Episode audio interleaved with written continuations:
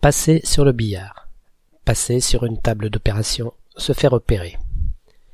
D'où vient cette assimilation, qui date du début du XXe siècle, de la table d'opération à la table de billard?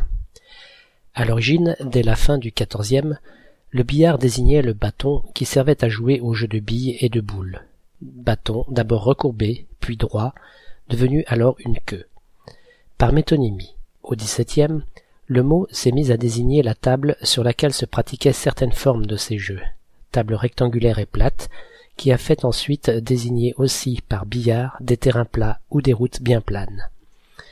C'est cette dernière exception qui a fait que pendant la Première Guerre mondiale, selon Gaston Hainaut, monter sur le billard voulait dire sortir de sa tranchée pour aller sur le terrain du combat, terrain où l'on risquait tout autant la mort, vu les conditions de travail des médecins de l'époque, à proximité du champ de bataille, que sur cette table aussi rectangulaire et plate qu'un billard, sur laquelle le soldat se faisait opérer après avoir été blessé au combat. Voilà pour une première probable origine.